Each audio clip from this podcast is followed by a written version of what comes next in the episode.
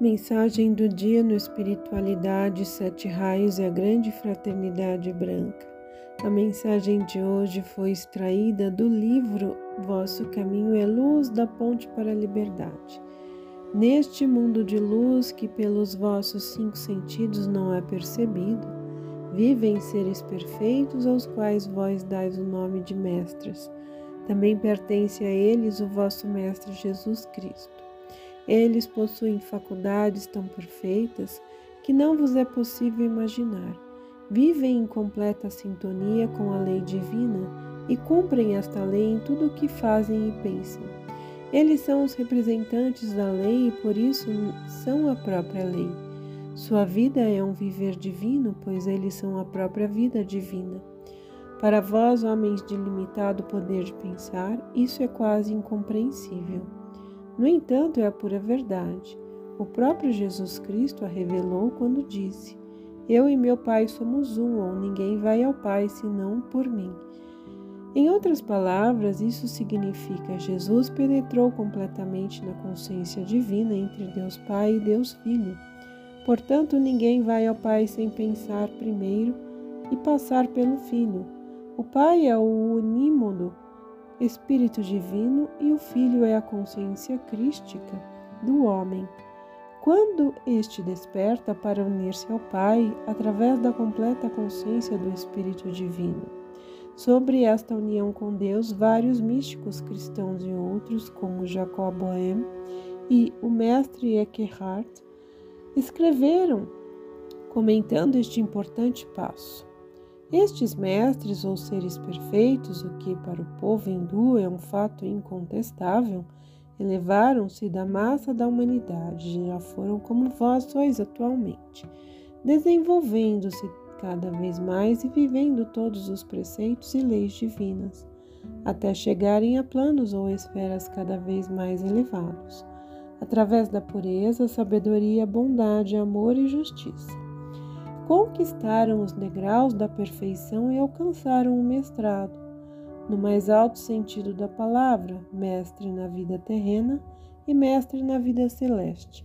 Em diversas mitologias, estes mestres eram chamados deuses, pois que possuíam capacidade divina, capacidade que está acima da compreensão humana e por isso considerada como atributo de uma divindade ou de um ser perfeito.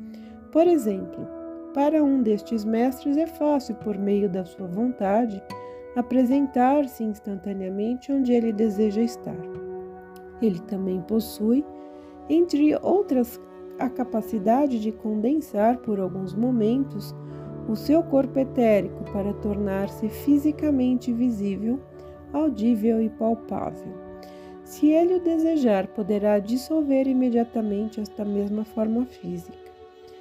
Todas essas faculdades que ao homem comum se tornam impossíveis não parecem milagres? Mesmo assim, adquiridas pelos humanos, elas são a conquista do desenvolvimento em degraus mais altos, tornando-se um bem comum. Para que isto também seja possível, a vós, os mestres, vos dão a mão, auxiliando-vos e instruindo-vos hoje e agora.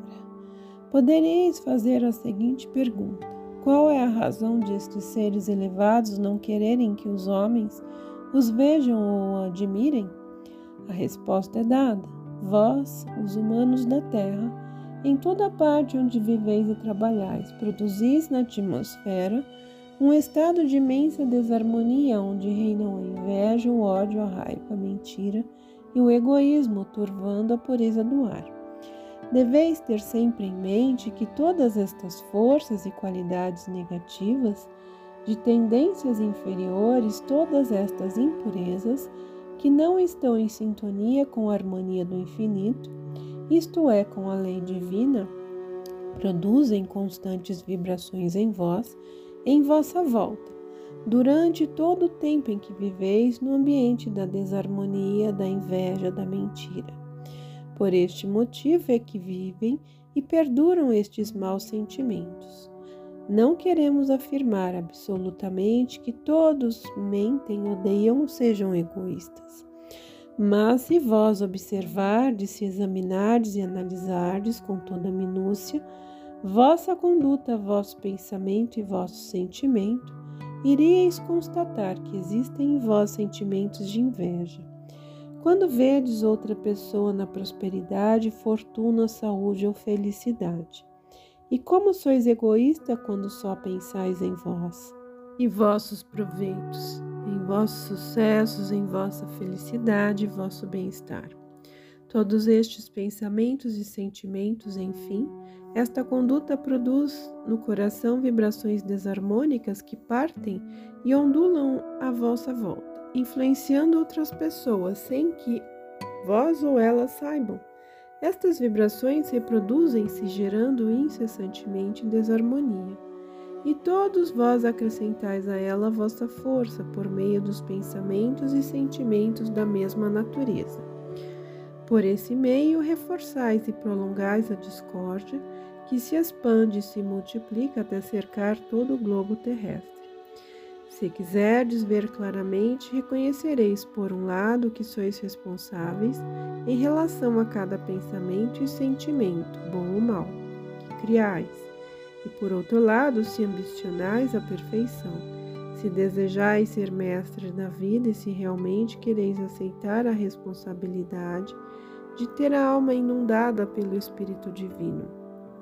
Então, deveis desde já vigiar os vossos pensamentos e sentimentos, para manter sob controle todas as reações. Não deveis permitir que surja qualquer ideia de ódio, inveja, ciúme ou mentira.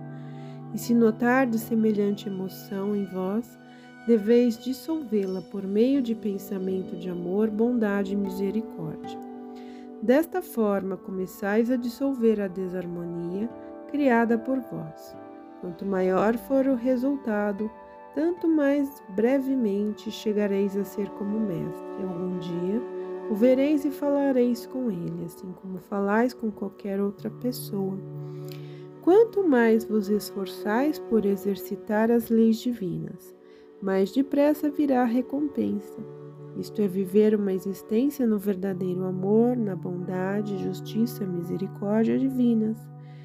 Deus está em vós, em vosso exemplo, no vosso templo. Quando tendes bem purificado, de modo que ele possa em vós morar. Vedes então que tendes uma grande tarefa a cumprir se realmente anelais a perfeição.